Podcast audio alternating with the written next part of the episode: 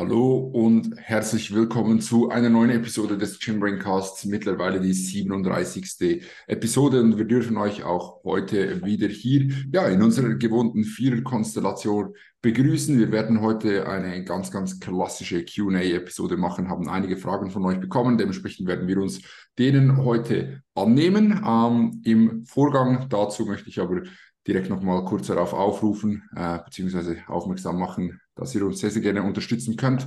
Wenn ihr den Podcast feiert, äh, teilt den Ganzen auf Instagram in der Story oder hinterlasst eine Bewertung oder äh, erzählt euren Freunden und Freundinnen davon äh, und dann äh, ja, helft ihr uns mit dem Podcast hier organisch zu wachsen und da würden wir uns auf jeden Fall sehr, sehr darüber freuen. In diesem Sinne, ähm, genug der Eigenwerbung. Wenn ihr Fragen habt, wie immer, rein in den Podcast-Sticker ähm, direkt auf Spotify oder in die YouTube-Kommentare und dann nehmen wir uns denen sehr, sehr gerne an. In diesem Sinne, ich würde sagen, wir legen los. Meine Freunde, wie geht's euch? Alles gut? Alles fit? Ja, Ramon, was du beginnen? Du warst, glaube ich, ja letzte, letzte Woche nicht im Podcast. Stimmt. Ja, ich bin wieder back. Ähm, ich war letztes Wochenende in Rom. War auf jeden Fall ein sehr heißer Trip. Ähm, es war wirklich scheiße heiß in Rom also 38 Grad in dieser Stadt. Das hat schon gut reingeknallt, muss ich sagen. War aber sehr, sehr nice, also hat sehr, sehr viel Bock gemacht. Ja, dazu jetzt natürlich auch mein Diätstart am Montag. Wir haben ja das hier langsam in den Zyklus reinge äh, in die Diät reingestartet, haben wirklich nur eine kleine Reduktion gemacht. Habe ich persönlich noch nie so praktiziert, dass man so ja eigentlich vorsichtig in die Diät startet. So, wir haben von 3,8 auf 3,4 reduziert. Ich habe natürlich Lukas gefragt, was so sein Gedankengang dahinter war. Er sagt, er hat damit gute, ähm, ja, gute Erfahrungen gemacht, dass man die Trainingsperformance damit eigentlich noch ein Stück besser konservieren kann. Ähm, ja, somit, ich habe einfach ausgeführt, habe es jetzt auch, auch ausgetestet, hat auch wirklich gut funktioniert. Also das Training läuft noch sehr gut, aber etwas anderes hätte ich jetzt auch nicht erwartet. Jetzt auch schon, ja, zwei Kilo runter, gute zwei Kilo, sogar ein bisschen mehr sind es jetzt schon. Ähm, und der Look hat auf jeden Fall schon angezogen. Also ich, ich man sieht schon Unterschiede ähm, im Look, was mich freut, weil ja, als ich zum Beispiel 2021 mit der Diät begonnen habe, habe ich halt erstmal acht Kilo abgeworfen und sah irgendwie immer noch scheiße aus.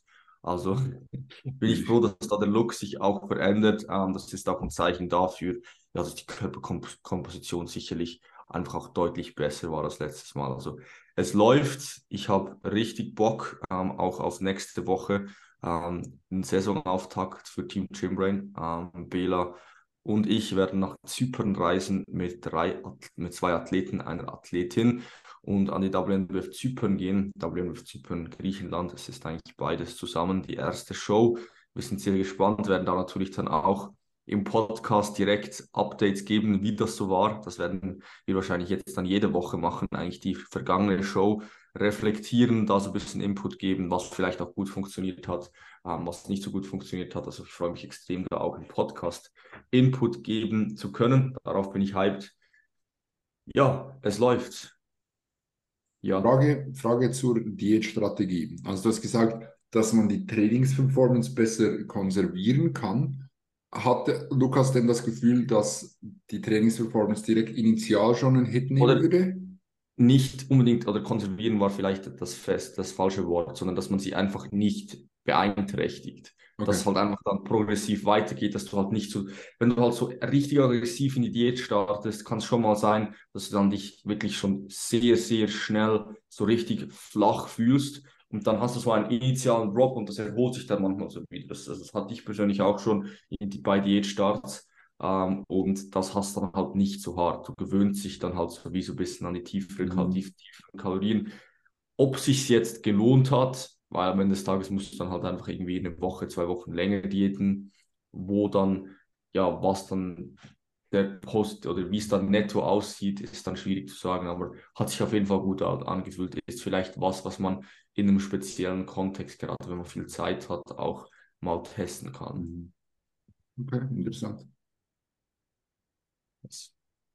Gut, ja, Adi, wie geht's dir? Du bist ja langsam in den letzten Wochen deiner Diät. Ich habe vorhin was, was gehört, dass du, dass du Hunger hast. Ähm, wie läuft es bei dir? Ja, prinzipiell geht es mir gut, läuft auch immer noch sehr, sehr gut. Diät hat jetzt nochmals angezogen, also auch Gewichtsverlust, seit es wieder kühler geworden ist, wirklich geht es steil nach unten. Jetzt, diese Woche wurden die 90 Kilo geknackt. Ähm, heute hatte ich auch nochmals ein Lowest In von 89,5 Kilogramm. Also es geht wirklich steil nach unten und mit den 90 Kilogramm ist auch der Hunger gekommen langsam. Ähm, dass ich wirklich teilweise Tage habe, wo ich zwar, ja, ich esse immer noch gleich viel, aber ich habe das Mehl drin und danach denke ich mir, ja gut, war es das jetzt? Also der Hunger kommt dann extrem schnell wieder und Food Focus ist zwar noch nicht unbedingt höher, aber einfach der Hunger ist jetzt extrem aufgetreten. Aber Training läuft immer noch sehr, sehr gut, Trainingsperformance passt soweit und deshalb ja, läuft es insgesamt bei mir sehr, sehr gut. Also kann mich da echt nicht beklagen. Ich finde, man, man sieht es dir, oh, Jungs, agree or disagree, ich finde, man sieht die letzten Kilos dir sehr, sehr gut auch im Gesicht an. Also so, ja, kann sein. Ich habe so das Gefühl, deutlich, deutlich kantiger geworden. Auch so ein bisschen, so ein bisschen schmäler, das Gesicht, nicht? Ja. Mhm. Ist zwar ein Feedback, das ich schon ziemlich, ziemlich früh auch in der Diät erhalten habe, aber ich glaube, jetzt schon die letzten Wochen ist schon nochmals hier auch einiges weggegangen. Ja, und feierst du, feierst du dein Gesicht mehr, wenn es lean ist oder wenn es ein bisschen tief in der Offseason ist? Also bis jetzt muss ich sagen, finde ich lean besser. Okay. Aber ich weiß keine Ahnung, wie das noch werden wird, wenn ich dann mal Stage lean bin. Also es könnte dann doch ehrenlos werden. Auf Toni angelehnt. Mhm. Ja. Ja, ich glaube, Ramon, du bist auch eine der wenigen Personen, die ich kenne, die sagt, findest dein Diet Face besser als dein Off-Season Face? Nein, ich glaube, ja. Diet Face schon finden die meisten Leute besser, aber so das Prep, Two Weeks Out Face finden, ist einfach dann also, meistens schlechter, oder nicht? Das meine ich aber auch. Also, Ramon, ich meine, du hast auch schon mal gesagt, so, also, so auf ja, ja, hast das schon sich gut gefunden. Ja, ich finde es auch wirklich ein paar Weeks out eigentlich auch stabil. So die letzten finde ich schon, dass es dann schlechter aussieht. Irgendwann ist dann so der, der Peak erreicht und dann wird es schon wieder, man sieht dann irgendwann, oder ich auf jeden Fall einfach aus wie ein kleines Kind. Also ist einfach so, so richtig dünn und schmal. Ähm, aber ja, ich finde schon Diet Face grundsätzlich, grundsätzlich nicer als jetzt so eine richtige Melone zu haben ähm, in der Offseason. Ein Kommentar. ja, Toni, wie geht's dir? Was, was, ich habe gehört, du hast heute ein, ich höre viele Sachen. Ähm, ich habe gehört, du hast heute einen richtig produktiven Tag gehabt. Ich habe dann auch noch was gehört, etwas, was ich über Bela gehört habe. Da kommen wir anschließend zu. oh. Aber also das, dass ich heute einen produktiven Tag habe, das meine ich mir so Front an deine Instagram-Story, dass dein Tag nicht so produktiv war. Von daher habe ich den vor allem auch rausgehauen. Meine? Das, hast, hast du nicht heute in der Story, der Morgen war bislang nicht so produktiv? Ja, doch, ja. Okay, oder das war nur ein Story Cap. Who knows? Who knows? Um, anyway, ja, bei mir wirklich nicht so ereignisreich wie bei euch allen. Also, ich bin aktuell im Deload. Heute der vierte Off-Day, den ich jetzt auch nehmen werde. Muss wirklich sagen, den Deload habe ich scheiße gemeistert. Muss ich wirklich zugeben. Also, so was, also was schlaftechnisch, nutrition-technisch anbelangt, das ging wirklich gut. Aber ich habe mir wirklich eigentlich vorgenommen, dass ich deutlich, deutlich stressreduzierter bin. Und ja, also das ist seit Tag 1 ein Schuss in den Ofen, muss ich ganz klar sagen. Hätte ich deutlich weniger arbeiten wollen am Ende des Tages. Irgendwo durch ja, gewisses Maß Selbstschuld. Ich bin auch eine Person, die schlecht Nein sagen kann. Am Ende des Tages bin ich aber auch eine Person, die halt ja irgendwo durch kein Student, kein Schüler ist. Und wenn du als Schüler, Student denkst, dein Leben ist busy, dann wirst du dahingehend im Anschluss, wenn du wirklich im Arbeitsleben angelangt bist, auch merken, hey, schau, das ist wirklich busy und es gibt immer eine Steigerung. Bela verzieht da sein Gesicht, weiß nicht, was er meint, aber er gönnt sich auf jeden Fall jetzt die Stockmonster.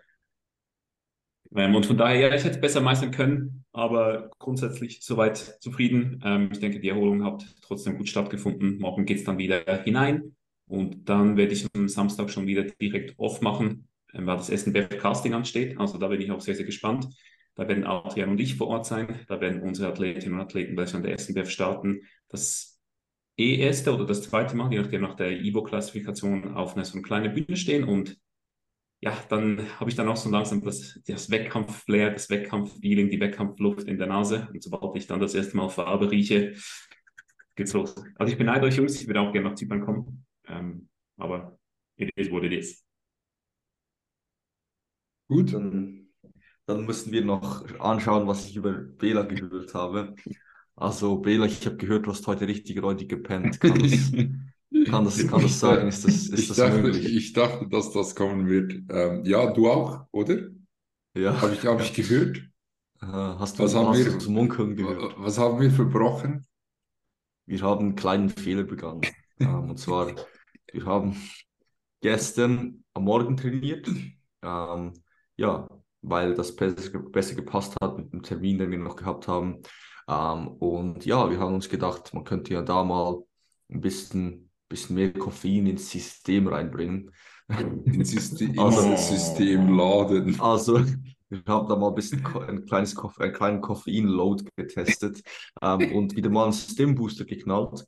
Ich muss sagen, ich habe mir ein, also die richtige Dosis ist zwei Scoops und ich habe mir ein Scoop gegönnt. Und zwei Scoops wären 400 Milligramm, oder? Mhm. Also geht ja eigentlich noch ziemlich klar. Ja. Ähm, und ich hatte halt schon ein Monster drin vor dem, ja. Aber es sind dann trotzdem eigentlich Ist okay. 350. 360 Milligramm 360. Koffein. So. Aber das Ding ist halt, das Koffein ist nicht das Schlimme an diesem Nein. Ding. das Ding hat halt alles drin, was Gott verboten hat. Ähm, und ja, dann konnten wir beide halt nicht pennen am Abend. Und wir haben ihn halt am Morgen um 11 Uhr getrunken. Mhm. Ich habe halt nicht geschlafen, aber ich Oh. habe gestern dafür gearbeitet wie ein Irrer. Ich auch. Ähm, Ich war so produktiv gestern Nachmittag, ich hatte so Bock, ich hatte so Freude an der, allem, was ich gemacht habe.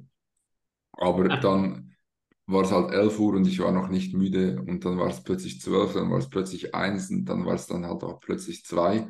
Äh, und auch wenn ich um, keine Ahnung, 11.15 Uhr oder so im Bett war, konnte ich halt trotzdem nicht pennen bis um 2. Dann habe ich plötzlich im Gang die Elefanten, Elefantenschritte Ramons gehört ähm, und dann dachte ich mir, oh, der Bruder. Ja, Der moin. ist auch am Arsch.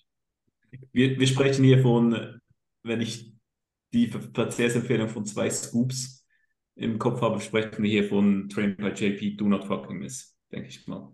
Ja, mhm. Ja. Mhm. Ja, der, der knallt schon rein, muss man sagen. hat uns auf jeden Fall gestern gebrochen, werden wir wahrscheinlich demnächst nicht mehr. Machen, besten, machen wir Aber- besser nicht mehr. Aber könnte man für ein Show-Weekend vielleicht überlegen. Weiß. Ja, weiß ich nicht. Aber auf jeden Fall, ähm, ja, das war, das hast du auf jeden Fall richtig gehört. Und das ist so ein bisschen die Geschichte, aber ansonsten alles gut. Also Off-Season Classic so langsam angekommen, äh, habe die Intro-Einheiten jetzt durchtrainiert. Letzte Woche Donnerstag ja im Podcast schon darüber gesprochen, dass der, äh, der nächste Zyklus losgeht. Äh, war noch eine Intro-Einheit dabei, jetzt schon wieder drei Sessions mit vier Sessions mit voller Intensität äh, auf dem Buckel. Und die ersten liefen nicht so gut, muss ich sagen. Ähm, dauert immer so ein bisschen, bis man dann auch das Momentum aufgebaut hat. Ähm, und ja, jetzt aber seitdem geht es gut voran. Und ich bin sehr, sehr guter Dinge, dass ich da jetzt gut anknüpfen kann. Geht dann später auch noch für eine Pull-Einheit. Und ja, das so ein bisschen zu dem. Gewicht hält sich weiterhin sehr stabil, so bei 103,8, 103,9. Hatte gestern einen Ausreißer auf 105,4. Keine Ahnung, was da los war, aber ähm, ansonsten eigentlich immer sehr, sehr neu um die 104er-Marke rum. Tobi hat jetzt heute entschieden, dass wir noch eine, Woche, äh, noch eine Woche abwarten mit einer eventuellen Kalorienerhöhung, einfach aufgrund dessen, dass wir eben diese eine Einwaage hatten äh, von 105,4 äh, und er gesagt hat, ja, da möchte er lieber noch, noch mal äh, ein bisschen abwarten und dann äh, nächste Woche entscheiden. Genau, das soweit zu dem. Ansonsten freue ich mich auch sehr auf die äh, Show nächstes Weekend. Es wird eine sehr, sehr coole Sache und wir werden euch da, denke ich, auf jeden Fall auch auf Social Media, ähm, so gut es geht, mitnehmen. Genau, dann würde ich sagen, ähm, war es das soweit zum, äh, zum, zum Wochenrückblick von uns allen Vieren. Äh, und dann würden wir in die Fragen reingehen. Wir werden gleich mal mit, äh, wenn Toni schon vorhin einen Rundumschlag an alle Schüler und Studenten gemacht hat, äh, wollen wir gleich mal mit einer Schulthematik beginnen. Und zwar ist die Frage an Ramon. Ich denke aber, Adrian und Toni können das auch beantworten. Und zwar kannst du über deine Matura-Arbeit erzählen. Wo hast du sie gemacht und über was war sie? Ähm, die Person muss demnächst selber mit äh, der Matura-Arbeit anfangen. Matura-Arbeit für alle Deutschen ist so, Matura ist eigentlich das Abi der Schweiz, glaube ich. Das ist so der Vergleich. Ähm, und ja, dort musst du halt so eine Abschlussarbeit machen. Ähm, ja, darum, Jungs, wer will beginnen? Ja, ich kann sonst ähm, beginnen. Also ich habe meine Maturaarbeit über Krafttraining eigentlich gemacht, über Bodybuilding. Ich habe dort einen Theorieteil erarbeitet, ähm, ja, wo ich so ein bisschen die Theorie zusammengefasst habe. Ähm, zum Krafttraining, was Training, was Nutrition angeht, war übrigens 50 Seiten lang. Ähm, habe dort richtig meine Rolle übertrieben, war aber ziemlich schlecht im Nachhinein. Ich hätte besser 20 gemacht und dafür die qualitativ hochwertig. Ich habe dort einfach alles reingepackt, was man nur so reinpacken kann.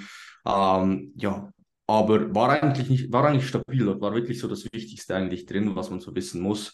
Um, ähm, und dann habe ich ein, eine, ein Experiment gemacht mit zehn Personen, wo ich einen Trainingsplan gemacht habe. Und dann habe ich so gemessen, wie viele Gains die machen können. Bela war übrigens auch dabei. Ja, die Trainingspläne waren ziemlich, ziemlich intensiv. Ähm, also dort, dort hast du auch gut mal irgendwie 30 Sätze Rücken weggeknallt. Ähm, aber ja, das habe ich dann gemessen, das so ein bisschen statistisch analysiert und so weiter. ja, war ja, war halt eine Maturaarbeit. Bin nicht unglaublich stolz drauf, so wenn du halt dann irgendwie eine, Bachelor, äh, nicht, nicht eine Semesterarbeit oder irgendwas schreibst, denkst du halt, ja, deine Maturaarbeit war im Vergleich halt schon nicht gut. Und wenn ich wahrscheinlich noch eine, eine Masterarbeit geschrieben hätte, hätte ich gedacht, ja, meine Semesterarbeit ist scheiße. Ähm, und ich denke, so ist es halt immer so ein bisschen im Nachhinein. Schaut man das sich dann an und denkt so, ja, das war jetzt vielleicht schon nicht ähm, das Gelbe vom Ei. War aber nicht so schlecht. Also ich hatte, glaube ich, glaube ich, eine 5,2 oder so. Also in der Schweiz ist das eigentlich relativ gut. Ja. Was okay. habt ihr für eine Maturaarbeit gemacht? Aber meine ging irgendwas auch in die Richtung. Ich weiß gar nicht mehr. Ähm, das ist verdammt lange her. Ähm, das müsste elf, zwölf Jahre lang her sein. Und ich, ich weiß, also ich weiß, ich habe das Ding auch mal im Nachhinein gelesen und habe mir gedacht, hey, was habe ich da für einen Quatsch zusammengeschrieben? Also das, da, da, stimme ich Ramon wirklich zu, das, das, das werdet ihr merken, wenn du eine Maturaarbeit schreibst oder irgendeine Abschlussarbeit. Das Ding wirst du später nochmals lesen und denken, was habe ich da geschrieben? Selber bei der Bachelorarbeit. Und ich glaube, wenn ich auch jetzt meine Masterarbeit lesen würde, würde ich denken, was habe ich da für eine Scheiße zusammengeschrieben teilweise. Ähm, aber ich habe auch irgendwas um den Dreh gemacht. Ähm, ich habe auch ein Theorieteil mit Training drin gehabt, habe auch mit einigen Probanden trainiert. Das war ziemlich hart. Also da Probanden zu finden, das war verdammt schwierig. Ich glaube, ich hatte am Ende fünf oder sechs Leute. Ähm, und das Outcome war, war so klassisch, dass man halt Umfänge gemessen hat, etc., pp, den KFA bestimmt hat. Und ja, vielleicht nennt man das Coaching-Anfänge, I don't know. vielleicht irgend sowas um den Dreh. Ähm, aber ich habe mich auf jeden Fall gut ausgetobt. Und ich denke auch, es war Qualitativ hätte es besser sein können und quantitativ vielleicht ein bisschen weniger und etwas besser auf den Punkt gebracht. Aber man lernt. Also wenn du deine Maturarbeit schreibst, just give it your best und du wirst einfach auch als Person wachsen, dich weiterentwickeln und da kannst du, ja, diesen Prozess kannst du in diesem Sinne nicht entkommen. Abi, was hast, was hast du ja, bei mir war es gar nichts mit Sport. Ähm, Theorie bin ich gar nicht mehr ganz sicher, was ich da reingenommen habe, aber bei mir war es sehr, sehr stark praxisorientiert. Ich habe ähm, ein Planungstool programmiert, habe eine neue Programmiersprache, also Python, damals von Grund auf gelernt, habe das Ganze dokumentiert, das weiß ich noch, und dann so ein Planungstool programmiert, ähm, wo man eigentlich ja, Medikamente und so weiter, die Halbwertszeiten ausgerechnet werden für Impfungen und so weiter, wann man die nächsten Dosen wiedergeben müsste und so weiter, habe ich jetzt keine Verwendung mehr dafür, aber ich habe auch keine Ahnung mehr, wie ich dazu kam. Irgendjemand hat mir das mal nahegelegt. Keine Ahnung mehr wieso. Aber wenn ich mal on sollte, ich weiß, dass ich dann wieder rausholen werde. Bro, aber das haben, die, das haben die Lehrer locker so gefeiert, nicht? Ich habe keine Ahnung mehr, was ich für eine Note hatte und so weiter. Aber Vortrag weiß ich noch, haben sie gut gefeiert. Das ist wild. Sehr wild. Sehr, sehr wild. Das ist wirklich sehr, sehr wild. Crazy. Ja, alright. Ähm, dann würde ich sagen, gehen wir zur nächsten Frage. Ich habe nämlich keine Maturaarbeit geschrieben. Also ich enthalte mich hier nicht. Ich habe simpel und einfach keine geschrieben. Ähm, Aber Bela, was hast du? Ich will dich trotzdem an der Runde dabei haben, weil wir sind ja ein Team und bist du und so. Ja, aber ich kann ja nichts. Also, ja, was hast, was hast du bei deiner. Ihr habt, ihr habt eine Bachelorarbeit geschrieben, oder? Nee. Semesterarbeit. Ja, aber also um die soll es nicht gehen. Das ist einfach das, die war auch sketched so. Dort ging es um ja, Social Media und so. Ich weiß es nicht mehr ganz genau, um was es ging. Aber das okay. ist doch immer so, ist bei meiner Masterarbeit jetzt auch so, ist auch Thema Social Media unter anderem. Und du weißt einfach schon zu Beginn so, Bruder, das wird versketcht. Ich habe so, hab die gefühlt in zweieinhalb Tagen gemacht oder so. Uh.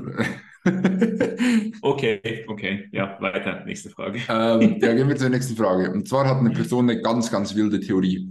Ähm, das könnte wirklich, also das könnte von Matteo oder von Ramon kommen. Und zwar, dass kleine Personen ähm, in der Regel mehr von mehr Trainingsvolumen profitieren als größere Personen. Also, dass wenn du kleiner bist, kannst du, profitierst du mehr von mehr Trainingsvolumen, als wenn du größer bist. Bedeutet, wenn du größer bist, musst du weniger Trainingsvolumen machen, beziehungsweise würdest du davon mehr profitieren. Ich, ich habe keine Ahnung, wie die Person auf diese Theorie kommt. Ja, also an diese, diese Person, die diese Frage gestellt hat, gerne in der nächsten Episode noch deine Begründung, weshalb du darauf kommst, weil das fände ich jetzt nämlich sehr, sehr interessant. Äh, Jungs, also habe ich noch nie gehört. Schwierig. Wäre mir jetzt auch nicht aufgefallen. Also. Ja, ich schon jetzt. Ja, Ramon. Ja. Ja, ich habe mir einfach so überlegt, meistens sind größere Personen halt eher ein bisschen stärker als kleinere Personen. Heißt, vielleicht ist die Gesamtbelastung dann so ein bisschen höher. Ähm, ja, könnte man vielleicht schon ein Argument dafür machen. Also was war dein Gedankengang, Adi? Also dein Argument dafür, das ist einfach so vielleicht, was die Person vielleicht gedacht hat oder so. Aber also ich, äh, Stärke korreliert doch nicht mit der Größe. Doch, wenn du größer bist, wirst Bro, du, du bist, ich, du bist 10 cm kleiner als ich und du bist trotzdem in jeder Übung stärker als ich.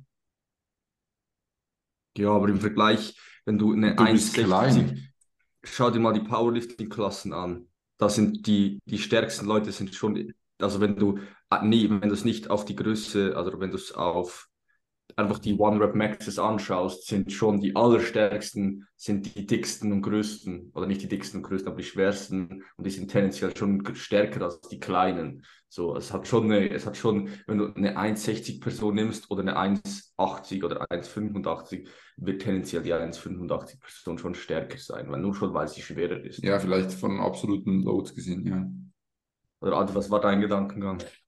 Ich habe eine andere Theorie und zwar, was ich jetzt gerade im Kopf habe, ist, dass oftmals größere Personen etwas längere Extremitäten haben als eher kleinere Personen im Verhältnis, habe ich das Gefühl.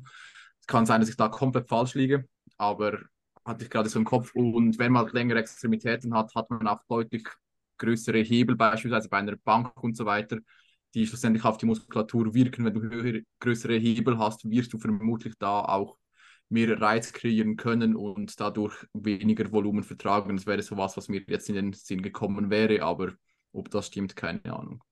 Aber gleicht sich das nicht aus? Also, es, ich meine, die ganzen Strukturen sind, haben, sind ja dann entsprechend anders. Und du generierst größere Hebel und ich würde die Theorie auch nicht zwingend unterschreiben, wenn du jetzt zum Beispiel längere Extremitäten hast, dass du dann zwingend wenn du größer bist, du dann zwingend stärker bist. Ich denke, es gibt auch das Gegenteil. Und dass du dann vielleicht durch die größeren Hebel weniger hohe Lasten bewegen kannst. Also. Ja, ich glaube, die Theorie ja, ist, ist nicht fundiert genug, sodass wir uns hier äh, noch lange darüber unterhalten. Aber auf jeden Fall äh, an diese Person, gib uns gerne deinen Take äh, und deine Argumentation in der nächsten Folge und dann greifen wir das gerne äh, nochmal auf, würde ich sagen. Gut, dann äh, kommen wir zum nächsten Punkt. Was ist euer Take zu Rep Range Cycling über mehrere Mesozyklen? Beispiel Leg Press, ähm, erster Meso Rep Range 5 bis 10, ähm, ein Meso, das zweite Meso dann 10 bis 20, dritter Meso 20 bis 30 und dann wieder von vorne. Wer wir beginnen? Macht ihr das? Habt ihr das schon mal gemacht? Äh, programmt ihr das? Warum ja, warum nein? Ich denke, wir machen alle eine gewisse Art von Rap Range Cycling, wenn du so willst. Also wir nutzen alle verschiedene Rap Ranges. Ähm, und ich denke, da liegt dann auch die Quintessenz in der Antwort. Also verstarte ich nicht auf gewisse Rap Ranges. Wie sinnvoll es ist, diesen jeden Mesozyklus dahingehend zu alternieren, weiß ich jetzt nicht, denn nehm, keine Ahnung, nehmen wir mal irgendeinen Hip Hinge oder so, wenn du da eine Rap Range hast, 6 bis 9, so eine favorisierte pro geprogrammte Rep Range von mir. Bei Bela oder Raman wäre es in CS7 bis 11, so wie ich die Jungs kenne. Ähm, dann machst du einen Mesozyklus und dann machst du den Hinge vielleicht fünfmal oder so und dann sehe ich es vielleicht, je, je nach Mesozykluslänge natürlich, sehe ich es vielleicht eher vorteilhafter, du lässt die Rep Range ungefähr drin, du lässt dann auch ungefähr die absoluten Lasten drin und hast halt die Benefits, dass du dich dahingehend von einer Basis weg entsprechend steigern kannst, aber mit Rep Ranges zu spielen, also solltest du auch irgendwo durch. Also du solltest mehrere Rep Ranges abdecken. Ich denke aber, so wie es jetzt in diesem Beispiel drin ist, würde ich das nie programmen. Also das wäre mir zu frequenziös. Ja. Aber ähm, also dann sehe ich nämlich genauso. Ich sehe auch keinen Vorteil drin, jetzt davon Rep Range Cycling zu betreiben über mehrere, über mehrere Mesos so, also dass man Meso für Meso die Rep Range anpasst, weil du wirst ja eh wahrscheinlich mehrere Sätze haben von, von der Leg Press. Ähm, Warum, warum machst du dann nicht einfach zwei unterschiedliche Rap-Ranges, wenn du das, wenn du das so, so haben möchtest? So. Mhm. Also da, ja. das, das finde ich so ein bisschen der springende Punkt. Und was man da vielleicht auch noch berücksichtigen sollte, ist, wenn du von einer Rap-Range von 20 bis 30 beim dritten Meso und beim, äh, dann wieder wechseln musst auf 5 bis 10 auf den nächsten Meso, ist das halt auch wieder eine Gewöhnungssache. Heißt, das ist koordinativ wieder etwas ganz, ganz anderes. Und da musst du dich auch zuerst wieder daran gewöhnen, bis du dich daran gewöhnt hast, vielleicht der halbe Meso schon bald wieder um. Und ich glaube nicht, dass du so maximal produktiv unterwegs sein wirst. Auch wenn du dann beispielsweise von 10 bis 20 Reps auf 20 bis 30 gehen musst, ist dann auch wieder eine Gewöhnung, bis du dann wieder richtig produktiv darin bist, bis du wirklich im Flow bist, dich an das Setup gewöhnt hast. Dann ist das schon auch bald wieder der Meso vorbei. Also ich denke, da ist es wirklich schlauer, wenn du da ähm, größere Spannen von Rep Ranges haben möchtest, dass du das innerhalb von einem Mesozyklus machst, ähm, beziehungsweise auch innerhalb von einem Mikrozyklus. Mhm. Auch vielleicht bei anderen Übungen. Man muss auch nicht immer alles bei der gleichen Übung machen, ja. sondern halt dann vielleicht eine Hack Squat in einer tiefen Rep Range und die Leg Press dann in höheren Rep Range. Ich denke, ich würde es einfach nicht willkürlich machen, sondern wenn du es machst, dann halt mit einem Ziel. Zum Beispiel keine Ahnung, du startest deinen Stiff Leg Deadlift und startest vielleicht ein bisschen in höheren Rep Range, weil es einfacher ist, dann halt die Technik zu erlernen und dann im zweiten Meso reduzierst du die Rep Range, aber du machst es nicht einfach um das zu cyclen, sondern um ein gewisses Ziel zu erreichen. Oder du bist vielleicht verletzt und dann macht es mehr Sinn, vielleicht ein bisschen höhere Rep Ranges zu haben, mit einem geringeren Tempo zu arbeiten ähm, und ja, dann das wieder zu wechseln, aber nicht einfach so glaube ich nicht, dass das Sinn macht oder dass, das, dass du, da hast du Nachteile. Ich glaube auch nicht, dass es nicht nur ist, also ich glaube wirklich, dass du einen Nachteil hast, wenn du es machst. Ja, voll. Gut, ähm, dann kommen wir zur nächsten Frage. Ist noch eine Folge How to Grow Arms geplant? Äh, haben wir letzte Woche schon beantwortet. Ich denke, wir können da vielleicht schon direkt, direkt mal äh, ein Foreshadowing geben, dass wir vielleicht uns überlegen, mal noch eine How to Grow Biceps Episode zu machen. Haben wir, glaube ich, noch nicht gemacht. Ähm, dann hätten wir die Arme auch komplettiert. Also wenn ihr da drauf Bock habt, äh, dann lasst es uns wissen. Und dann machen wir das auf jeden Fall in der nächsten Zeit mal. Und dann kommen wir zur nächsten Frage. Äh, wie programmt ihr Bauchtraining? Die Person baut drei Sätze zweimal pro Woche ein. Ziel ist eine feste, stabile Mitte und eventuell etwas sichtbare Bauchmuskeln, auch wenn man keinen KFA von Bühnenathleten hat. Programmt ihr Bauchtraining? Programmt ihr es nicht? Wenn ja, wie programmt ihr es? Und äh, machen es die Leute auch? Das ist ein guter Punkt, der letzte. Mhm. Wollen wir um, beginnen? Ja, ich kann das beginnen. Ich programme Bauchtraining. Sehr sporadisch, bin ich ganz ehrlich. Also da bin ich meistens so bei einer Rotation von irgendwo was, sechs, sieben, acht Sätzen, irgend sowas wahrscheinlich tendenziell eher gegen die 6, sowas um den Dreh. Ähm, und die Person eben, hat auch so gefragt, und ja, das sehe ich halt schon so, sie will eine feste, stabile Mitte, okay, ja, dann kannst du natürlich entsprechend direkt den Bauch durch Hypertrophie-Training trainieren, absolut, gebe ich dir recht. Und sichtbare Bauchmuskeln, auch wenn man kein KFA von einem Bühnenathleten hat, da wird es halt meiner Meinung nach einfach schwierig. Also klar, es ist wie bei jeder Muskelgruppe. Wenn sie zu wenig ausgeprägt ist, dann wirst du auch entsprechend mit einem höheren KFA wahrscheinlich die Teilungen schlechter sehen. Aber gerade in der Midsection ist es so viel Genetics. Also ich denke, es ist eine Utopie, wenn du jetzt bei 20 KFA rumgammelst und dir denkst, hey, ich mache jetzt hier ähm, App-Training, bis wirklich meine Apps komplett overreached sind und das immer und immer wieder oder ich mache auch ein smartes App-Training und dann wirst du plötzlich deine Bauchmuskeln sehen. Also da braucht es Genetics. Ähm, bin ich bestes Beispiel dafür, wie es nicht ist. Ist Ramon bestes Beispiel dafür, wie es sein kann, wenn man die Genetics hat. Und denke, das definitiv, definitiv als erstes hier anzumerken. Aber ansonsten, ja, also die Bauchmuskulatur kann hypertrophieren wie jede andere Muskulatur. Trotzdem muss man beachten, die Bauchmuskulatur ist nicht wie jede andere Muskulatur. Also hier geht es einfach auch um einen sehr, sehr großen Stabilitätseffekt, ähm, der auch durch, durch diesen Core dahingehend auf viele andere Übungen übertragen wird. Und den wirst du auch entsprechend natürlich mit den anderen Übungen trainieren. Aber ja, für gezielte Hypertrophie kann man es de de dementsprechend einbauen. Aber du wirst, wenn dein, deine Genetik, deine Körperfettverteilung dahingehend nicht optimal ist, wird das auch nicht klappen mit den Off-Season-Apps, sag ich dir.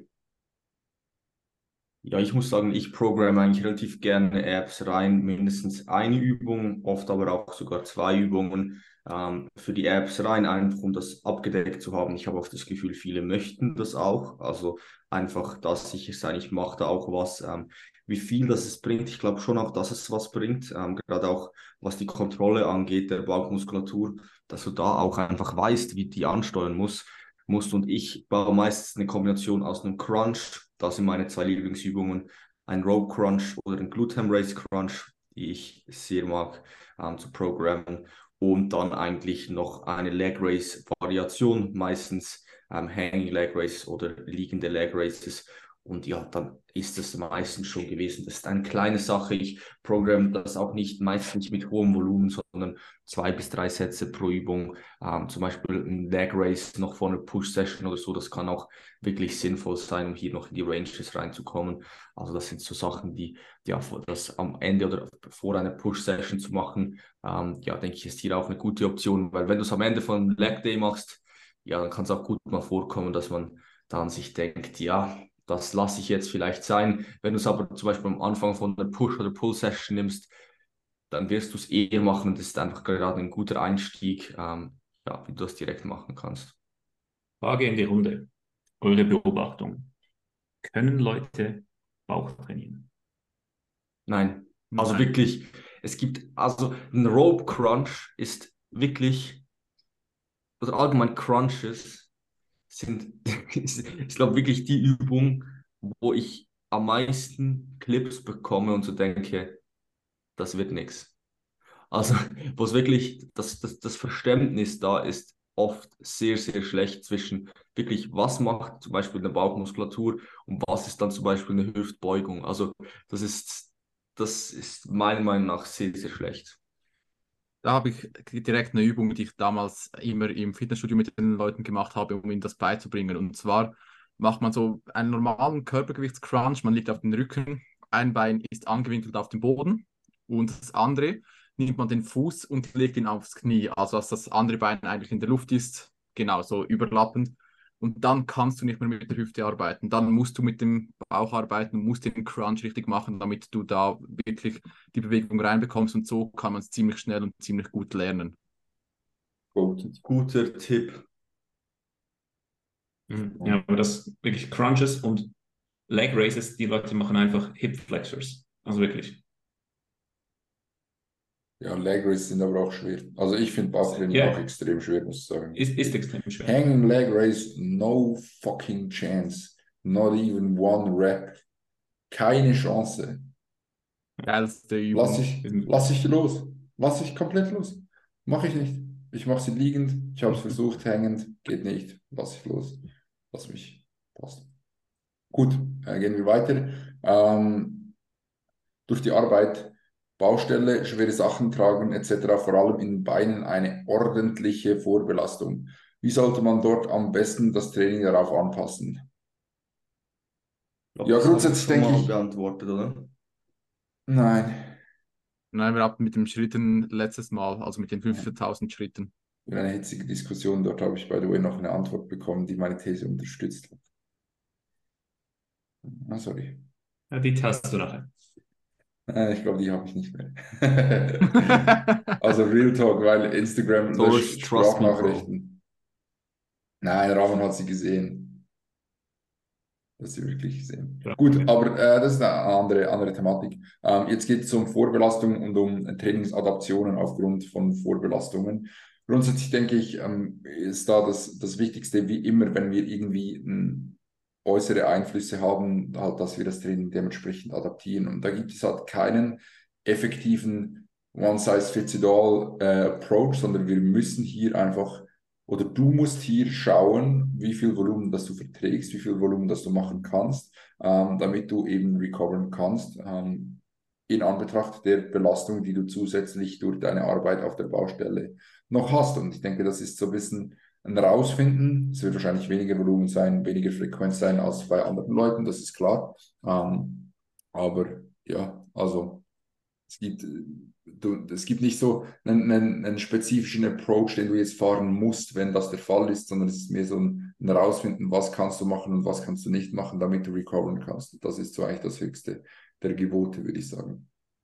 Ja, ich, also ich denke, da überlegt man meistens viel zu weit, weil schlussendlich du musst ja sowieso für jede Muskelgruppe herausfinden, was ist für dich mhm. gut, was funktioniert für dich. Und da unterscheidet sich dann nicht von den beiden, weil du hast ja sowieso diese, diese Belastung immer im Alltag Heißt, du gehst da genau gleich vor wie bei allen anderen Muskelgruppen. Mhm.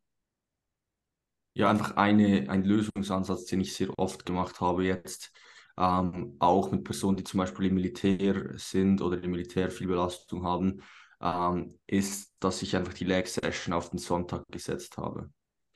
Ähm, einfach mit einer Leg Session zum Beispiel gegangen bin, dann noch mit Pull Full Body Session ähm, irgendwann unter der Woche und dann hast du halt einfach dann eigentlich, ja, wenn dann hast du einen Samstag, um dich so ein bisschen zu erholen, versuchst dort wirklich die Schritte ein bisschen tiefer zu legen, kannst dort vielleicht auch direkt einen Rest-Day einbauen und dann kannst du am Sonntag ähm, in eine Leg-Session gehen, ähm, wo du dann wirklich eigentlich die Arbeit nicht mehr bemerken wirst.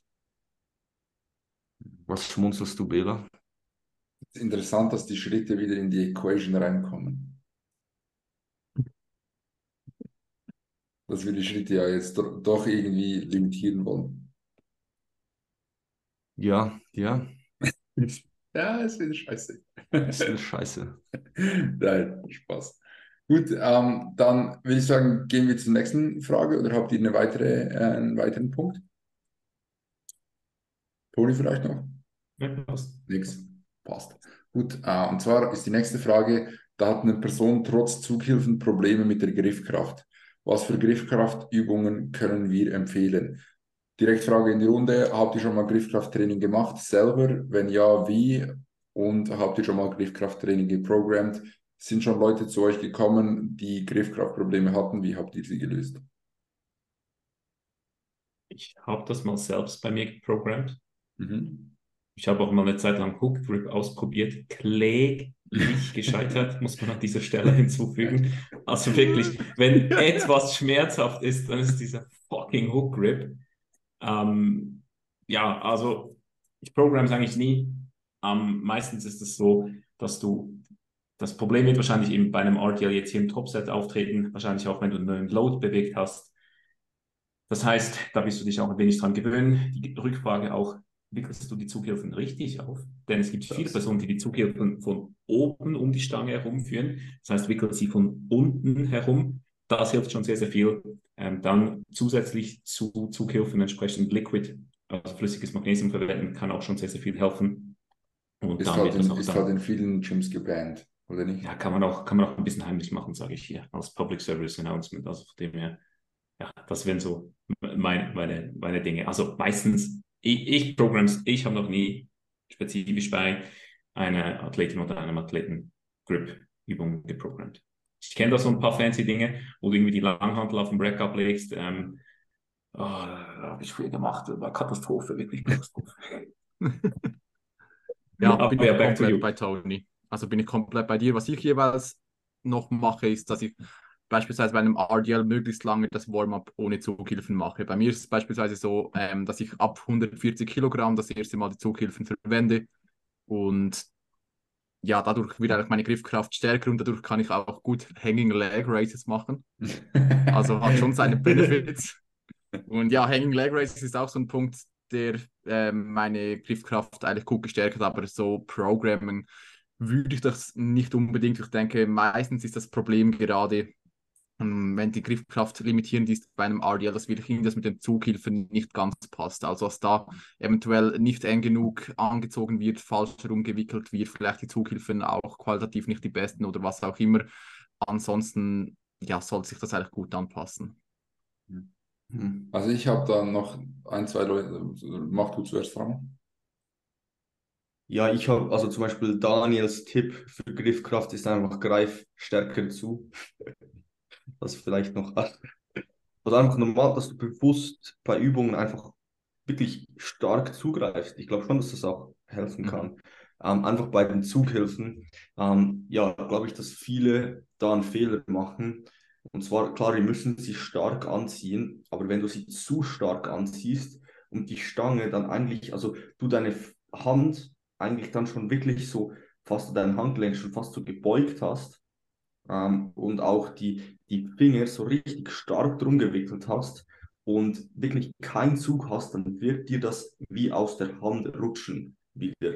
Ähm, und das habe ich mal bei einem Hook Grip Video. Die Leute, die Hook Grip machen, die setzen Hook Grip wirklich so, dass sie eigentlich kein Spiel mehr haben, dass ihre Hand sich eigentlich nicht mehr mehr öffnen kann, als sie jetzt schon ist. Das gleiche mit der Zughilfe. Die muss so drin sein, dass sich eure Hand nicht mehr öffnen kann, ähm, weil dann be beginnt das Ganze zu rutschen ähm, und dann habt ihr wie Spiel drin und dann könnt ihr es nicht mehr festhalten. Ihr müsst eigentlich wie schauen, dass ihr es so montiert, dass das Ganze ja, sich, dass eure Hand sich nicht mehr öffnen kann. Ich weiß nicht, ob das verständlich ist. Ja. Und ihr müsst die Zughilfen auch, auch wenn ihr eine halbe, halbe Meter lange Zughilfe habt, ihr müsst die nicht einen halben Meter lang aufrollen. Das ist auch noch so ein Ding. Also es gibt so die Strength Shop Zughilfen, die sind ziemlich, ziemlich dick, ziemlich, ziemlich lang. Ähm, guter Beschrieb hier von mir. Und dann, wenn ihr die 20 Mal aufrollt, dann ist die Stange im Anschluss so dick, dass ihr sie gar nicht mehr richtig greifen könnt. Also dort ein, zweimal rumwickeln reicht, reicht ja vollkommen aus. Mhm. Weil Muss, eigentlich sollte man keine, keine Griffprobleme haben, wenn man Zuhilfen ja. benutzt. Muss ich widersprechen, Toni. Also ich sehe ich seh den Punkt, aber ich finde es tatsächlich, ich habe genau dieses Range-Shop-Zuhilfen. Mhm. Und ich finde es extrem wichtig, dass du die eben so viel mal rumwickelst, wie du kannst. Ja, weil, Bela, du hast auch gigantische Hände. Ja, gut, fair, aber du kannst ja, du kannst ja die, die Zughilfen halt auch mehrmals einfach rundherum, nicht an einem Spot, sondern halt so quasi versetzt. Weil ich glaube schon, dass du dann einen besseren Halt hast, weil du es halt quasi besser dagegen kämpfen kannst, dass, dass es aufgeht. Weißt du, was ich meine? Also auf jeden Fall ist das, ich habe damals ge gedeadliftet, bei mir war die Griffkraft auch mit Zughilfen ein Problem. Ich habe mir diese Zughilfen geholt, die länger sind und ich konnte das Problem so lösen, weil ich einfach mehr Stoff hatte und dementsprechend halt auch, ähm, glaube ich, mehr, mehr Widerstand kreieren konnte, dass es eben nicht mehr aufgeht. Das ist ein Punkt. Äh, und ein anderer Punkt, den hatte ich jetzt bei einem Athleten von mir, der hat RDL irgendwie 210 Kilo oder so, keine Ahnung, ähm, hat auch diese Zughilfen, hat immer noch Probleme mit der Griffkraft, wickelt richtig, alles passt eigentlich, keine Ahnung, warum ähm, das nicht klappt. Aber wir haben jetzt dort einen ganz, ganz simplen Approach gemacht, haben einfach die Rep-Range erhöht, also von 5 bis 7 halt auf 7 bis 11 erhöht, dementsprechend weniger absolute Last, mit Pausen im Umkehrpunkt unten gearbeitet, dementsprechend noch weniger absolute Last, dementsprechend ist die Griffkraft auch weniger Problem. Ist vielleicht nur ein temporärer Fix, aber kann halt auch gut sein, dass dann halt die Griffkraft sich in der Zwischenzeit äh, irgendwo durch erholt oder verbessert, sodass du, wenn du wieder beim alten Gewicht bist, dann das Ganze auch besser bewältigen kannst. Ich finde es extrem interessant, wie man über Zughilfen philosophieren kann. ja, wollen wir weiter zur nächsten Frage? Ich denke, da sind gute Inputs gekommen. Ähm, ja, nächste Frage ist, könnt ihr einen verlässlichen Schlaftracker empfehlen? Preis sollte bezahlbar sein und Tra Tracker möglichst klein am Handgelenk ohne Schnickschnack. Ramon, Denke, du hast einen neuen Tracker. Go for it. Bezahlbar. Also klein. ich denke, es gibt da schon verschiedene Ohne Optionen.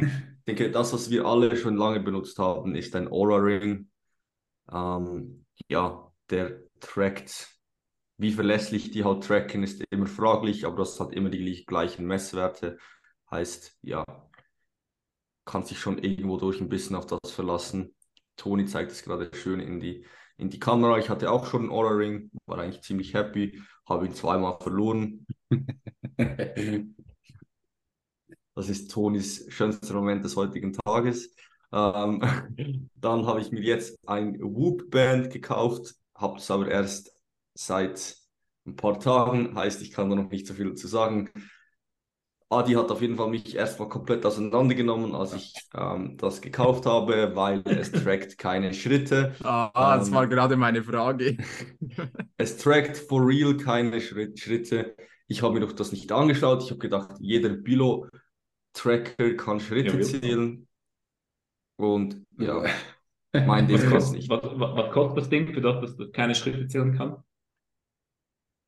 Es kostet im Monat. Ich weiß nicht mal, wie viel das genau kostet. Auf jeden Fall schon 30 pro Monat, wenn du die Halbjahresversion hast und irgendwie glaube ich, wenn du auf ein ganzes Jahr auf, auf, einmal buchst, also das Abo löst, dann hast du glaube ich irgendwie 20 im Monat oder so. Also ist schon, das summiert sich schon auf.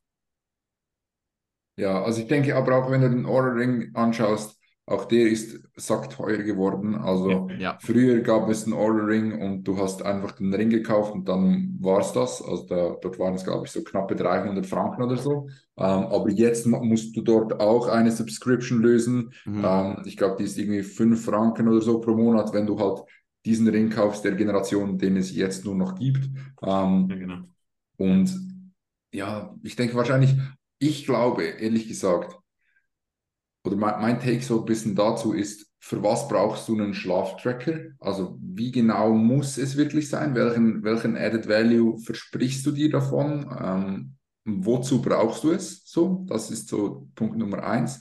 Und Punkt Nummer zwei, gerade wenn wir jetzt von bezahlbar sprechen, möglichst klein am Handgelenk, glaube ich, wärst du wahrscheinlich am besten mit irgendeinem Fitbit oder irgendwas in dieser Art und Weise. Irgendwas ganz, ganz Klassisches, auch wenn vielleicht der Schlaf nicht perfekt getrackt wird, ist sowieso immer die Frage, auch beim Aura Ring, auch beim Whoop-Band, bei all diesen Trackern, wie genau ist die Scheiße wirklich? Ähm, weil das wissen wir alle nicht. Ähm, klar gibt es genauere und weniger genaue ähm, und das Fitbit ist sicher nicht das exakteste, aber du wirst Werte haben. Ähm, diese Werte werden wahrscheinlich vergleichbar miteinander sein. Du hast dazu noch Schritte, ähm, die getrackt werden und so sollte sich das Ganze, denke ich, eigentlich ganz gut ausgehen. Das ist ja, zum Beispiel auf Galaxus gibt es eins für, für den 40er. Also mhm. Galaxus für alle Deutschen ist so wie Amazon in der Schweiz so ein bisschen. Das wird es wird's auf Amazon wahrscheinlich dann für einen Zehner geben oder so. Mhm. Aber auf jeden Fall, ich denke so, der Unterschied wird dann nicht so riesig sein, was die tracken und was, was dann halt ein, ein Whoop, ein Aura Ring trackt. Also es trackt Schritte, es trackt ungefähr deinen Schlaf so. Oder ähm, eben auch nicht. Ja und eben auch nicht. Ich habe es mir einfach geholt, weil ich ein Schlaffanatiker bin und einfach Schlafdaten will und das für mich analysieren, weil ich es einfach spannend finde. So. Ja, und, und also man muss ja bei dir auch sagen, dein Coach hat dir ja auch das empfohlen. Also. Ja. Und Ramon ist ein professioneller Athlet. Passt. Ja, wir empfehlen übrigens auch unseren Athleten immer Dinge für 200, 300, 400 Franken, dass sie das kaufen müssen, sonst. was? Also ich, ich sage euch eins, ich empfehle euch, ich empfehle eigentlich meinen Athleten immer, kauft euch eine Fitbit, wenn ihr wirklich einfach dahingehend etwas haben wollt, was den Job macht. Ähm, ich finde die Fitbit Versa, ich weiß nicht, ob es die heute, welche Version die es noch gibt, die sehen noch Die hatte ich schon mal, habe ich Es verloren. gibt die normalen Slim Fitbits, die finde ich halt hässlich. Ramon hatte jeden Fitness-Tracker schon zweimal. Und Fitbit, meiner Meinung nach, erfüllt den Job wirklich sehr, sehr gut, weil über die absoluten Measures, ob die genau inakkurat sind, whatever, kann man definitiv streiten. Ich finde aber, und das ist das Wichtige bei solch einem Tracker, die mehr Messwerte sind verlässlich. Also ob die absolute Fehlermarge dahingehend XY zu hoch, zu tief ist, spielt keine Rolle. Wenn du immer entsprechend verlässliche Daten hast und dann halt, wenn du Veränderungen vornimmst, siehst, hast du eine relative Veränderung. Von daher Fitbit dahingehend mein cheap way to go. Gut, Fitbit, ich habe es kurz gegoogelt, ist 140 Schweizer Franken. Ja, aber es ist ein Investment, das tätigst du einmal und dann musst ja, du es nicht mehr machen. Okay. Und ich glaube, das ist, also das wäre für mich ein matchentscheidender Punkt. Ja. Mhm. ja. Und ich glaube auch, die App ist for free, wenn ich richtig bin. Also ja. daher. Ganz klar. Ja. Yes, alright. Dann würde ich sagen, gehen wir weiter. Ähm, wir haben noch zwei Fragen. Eine Frage zu unserem Coaching. Ich würde sagen, die machen wir am Schluss. Und dann noch eine Frage jetzt bezüglich dem Hybrid-Athleten-Ansatz. Triathlons und Bodybuilding. Äh, was halten wir davon? Gibt es gute Coaches in der Schweiz? Grundsätzlich, denke ich, muss man sagen, Hybrid-Athleten-Ansatz ist ein bisschen in den Hype gekommen, habe ich das Gefühl. Ja. In der letzten Zeit. Also so extrem viele Leute ähm, auf Social Media, ähm, in, in unserem Umfeld auch Leute bei mir im Coaching so kommen zu mir oder sehe ich und die machen jetzt, beginnen jetzt mit Joggen oder mit, mit Cardio oder mit whatever. Ähm, und so, glaube ich, ist schon so ein bisschen ein, ein Ruck am durch die Fitnessszene gehen, durch viele Leute, ähm, die ein bisschen einen funktionelleren Ansatz, sage ich jetzt mal, äh, verfolgen als nur das einfache stumpfe Bodybuilding. Per se finde ich nichts Schlechtes. Und ich muss aber sagen, ich habe keine Ahnung, ob es da irgendwelche guten Coaches in der Schweiz gibt. Ich habe Leute, die das machen, muss ich sagen. Ähm, und mir macht die Betreuung Spaß und ich biete da auch einen guten Service, kann ich von mir sagen. Also die Personen, die das machen, sind sehr, sehr happy. Also bei uns ähm, kannst du auch solche Dinge machen. Wir sind sicherlich keine Triathlon-Spezialisten, das ist ganz klar. Aber ähm, so diese, diese Verbindung von, von gewisser Ausdauer mit Bodybuilding, ähm, das ist definitiv machbar. Ja, ich denke, wichtig dazu sagen ist halt, wir sind dann keine wirklichen Hybrid-Athleten-Coaches, sondern genau. wir managen einfach die Bodybuilding-Seite, währenddem du die anderen Dinge machst. So. Mhm. Also wir werden dir nicht sagen, wie dein, also Bela, korrigiere mich, wenn ich falsch liege, aber du programmst ihm dann nicht sein Triathlon-Training so, oder? Nein, nein, ich sage ihm einfach, du kannst an dem und dem und dem Tag äh, Cardio machen und für so, für, ich würde empfehlen, so und so lange äh, mhm. und in diesem Ausmaß und schau, dass es diese Recovery nicht beeinträchtigt, so in diesem Sinne. Genau, genau. Also es geht dann mehr so um, um die Verbindung von beidem. Wenn wir die Bodybuilding-Seite managen, ähm, integrieren wir irgendwo durch die Belastung des anderen in die Bodybuilding-Seite und machen so halt, dass, dass beides irgendwo durch gemeinsam möglich ist. Ja, aber was, was haltet ihr davon? Also ich denke, am Ende des Tages werden wir alle die gleiche Meinung haben. Leute sollen machen, was sie Bock haben. Ja. Ich finde es irgendwo durch die Bewegung sau cool. Ja, voll, würde ich auch. Also es bringt so mehrere Sportarten ähm, so zusammen, zueinander. Dadurch wird es ein bisschen die Kluft von Bodybuilding zu anderen Sportarten, die Abgrenzung, habe ich das Gefühl, so ein wenig geöffnet. Ich finde es auch saugeil irgendwie. Ich habe auch einen Athleten, der, will, der hat sich jetzt angemeldet, der rennt nächstes Jahr einen Marathon. Also Hut ab. Ähm, und von daher, also wie gesagt, ich programme nicht sein Lauftraining. Ich habe gesagt, die, I'm not your man for this. Wir, wir nehmen es natürlich ins Gesamtprogramming, in den Gesamtkontext Ermüdungsmanagement auf, aber wir sind keine Läufer. Ähm, Ramon ist kein Schwimmer, wie wir alle wissen. Und von daher managen wir einfach die Seite, die wir gut managen können. Aber ich finde es saugeil. Also ich finde es eine tolle Entwicklung. Yes. Um, ähm, und warum macht ihr es dann aber nicht? Was spricht für euch dagegen, ein Hybridathlet zu werden? Ja, weil du, also das should be obvious. Also wenn du der beste Bodybuilder sein willst, dann wirst du auch entsprechend Zeit, Kapazitäten ins Bodybuilding investieren müssen. Und wenn ja. du einen Triathlon nebenbei läufst, wie jetzt in dieser Frage, weil ich musste gucken, was Triathlon alles für Sportarten beinhaltet, ähm, dann, ja, dann wirst du halt Abstriche machen müssen. Also du wirst nicht als Wettkampfathlet einen Wettkampf machen können und zeitgleich der beste Triathlet sein können. Das wird nicht möglich sein. Und von daher, ich mache momentan bewusst ein bisschen Cardio, um ein, Selbst ein kleines Selbstexperiment, das auch läuft, das wisst ihr ja schon Bescheid, aber das ist weit weg von Triathlon. Ja, also bei mir genau der gleiche Punkt am Ende des Tages bedeutet mir das momentan einfach nicht, nicht genügend, damit ich das machen möchte oder damit ich diese Abstriche in Kauf nehmen möchte. Kann mir schon vorstellen, dass ich irgendwann mal wieder äh, ein bisschen mehr auch von dieser Seite integrieren werde in mein Training, aber äh, stand jetzt auf jeden Fall nicht. Ja, und einfach, ich glaube, das ist das Wichtigste, wie das Bela gesagt hat, macht das, worauf ihr Bock habt. Mhm. Also, egal was im Hype ist, Hype ist oder nicht, macht das, worauf ihr Bock habt. Wenn ihr Spaß daran habt, go for it. Ja, safe. Ich denke, da müssen, also auch noch ein Punkt, den wir hier erwähnen können. Viel zu viele jetzt in der Bodybuilding-Bubble beginnen eigentlich mit dem Training aus dem Grund, sie möchten auf einen Wettkampf gehen und sind dann extrem versteift darauf, was ist jetzt optimal für Bodybuilding und so weiter. Ich finde da einfach, startet mit dem Krafttraining, macht das gleichzeitig, was ihr Bock drauf habt, geht auch joggen und so weiter, wenn ihr Bock darauf habt. Und wenn ihr dann seht, okay, ich habe wirklich gut aufgebaut und möchte jetzt wirklich einen Wettkampf machen, ich habe wirklich extrem Bock darauf, auf einen Bodybuilding-Wettkampf zu gehen, dann kann man ihm noch sagen, okay, mache jetzt für eine gewisse Zeit meine Abstriche, aber ich würde nicht von Beginn an meiner Trainingskarriere und so weiter ähm, mich zu sehr einschränken. Das ist etwas, was ich momentan sehr häufig beobachte und extrem schade finde. Mhm. Finde ich ein guter Punkt. Sehr wichtiger Punkt.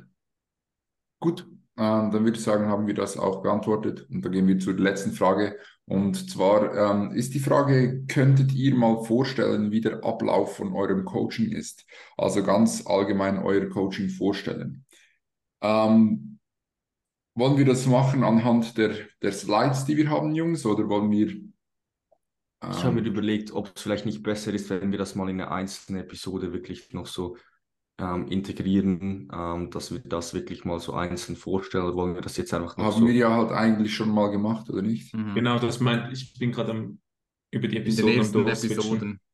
Ja. Episode 2 oder 3 oder irgendwie sowas. Wir, wir haben auch Episode 8, die heißt, was macht gutes Coaching aus? Ja, aber ich meine, eine Episode hätten wir, wo es wirklich um unser Coaching ging. Ja, ziemlich zu Beginn mal. Ja, wir researchen das kurz. Das war Episode. Oh, nein, nein, nein, nein, nein. Ja, will ich gesagt, dass wir das doch nie wirklich gemacht haben.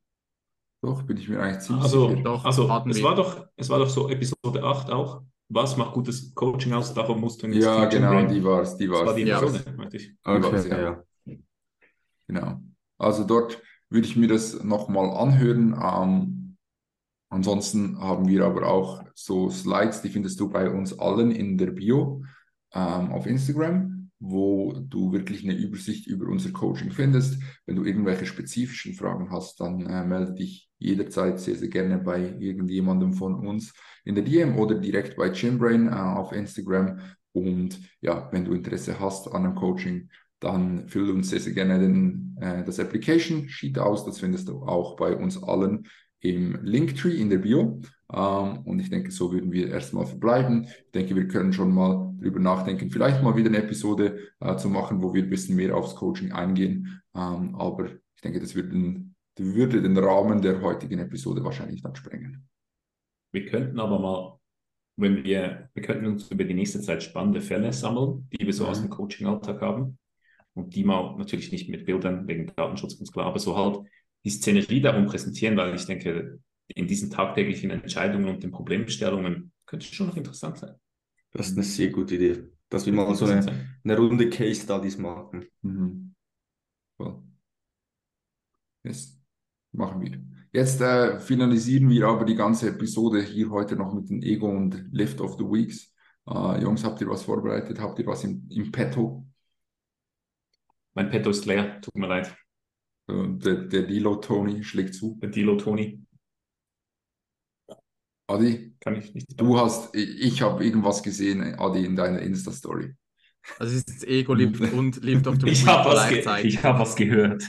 ja, bei mir, 20 bei mir war kg Jump oder so. Stimmt, bei mir Pull-Up. Ja, ja. Hast du. Ähm, ja, ich hatte Pull-Ups bis jetzt immer drin, äh, Rap Range 8 bis 12, habe es bis jetzt ohne Gewicht gemacht, bin beim letzten Mal auf 12,5 Reps gekommen.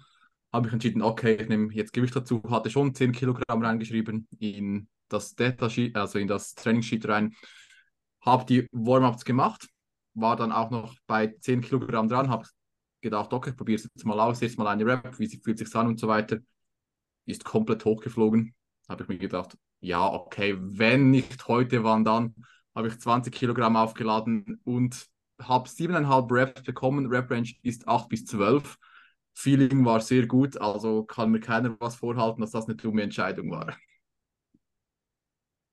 Kannst du aber auch nicht sagen, dass es die beste Entscheidung war, als auf die 10 zu gehen.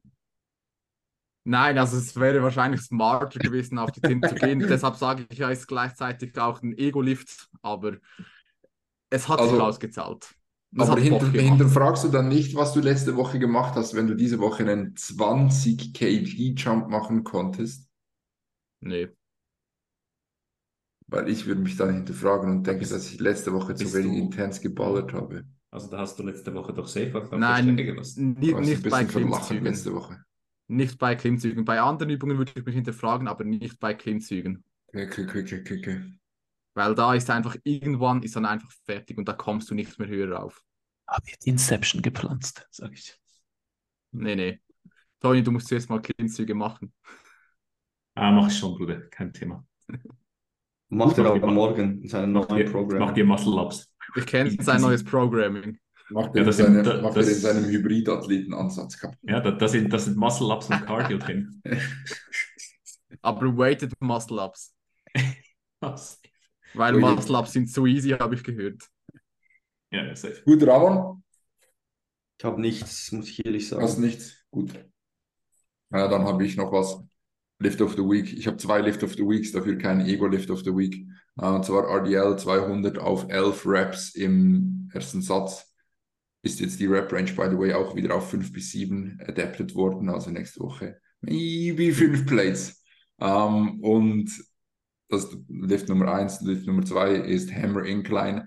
Drei Plates auf 11 Reps im ersten Satz. Strong. Genau, dir habe ich, hab ich Video gesehen. Das war wirklich eine ordentliche Pause, keine Vertrauenpause. Kann bestätigen. Ja, voilà. Ja, ja, ja.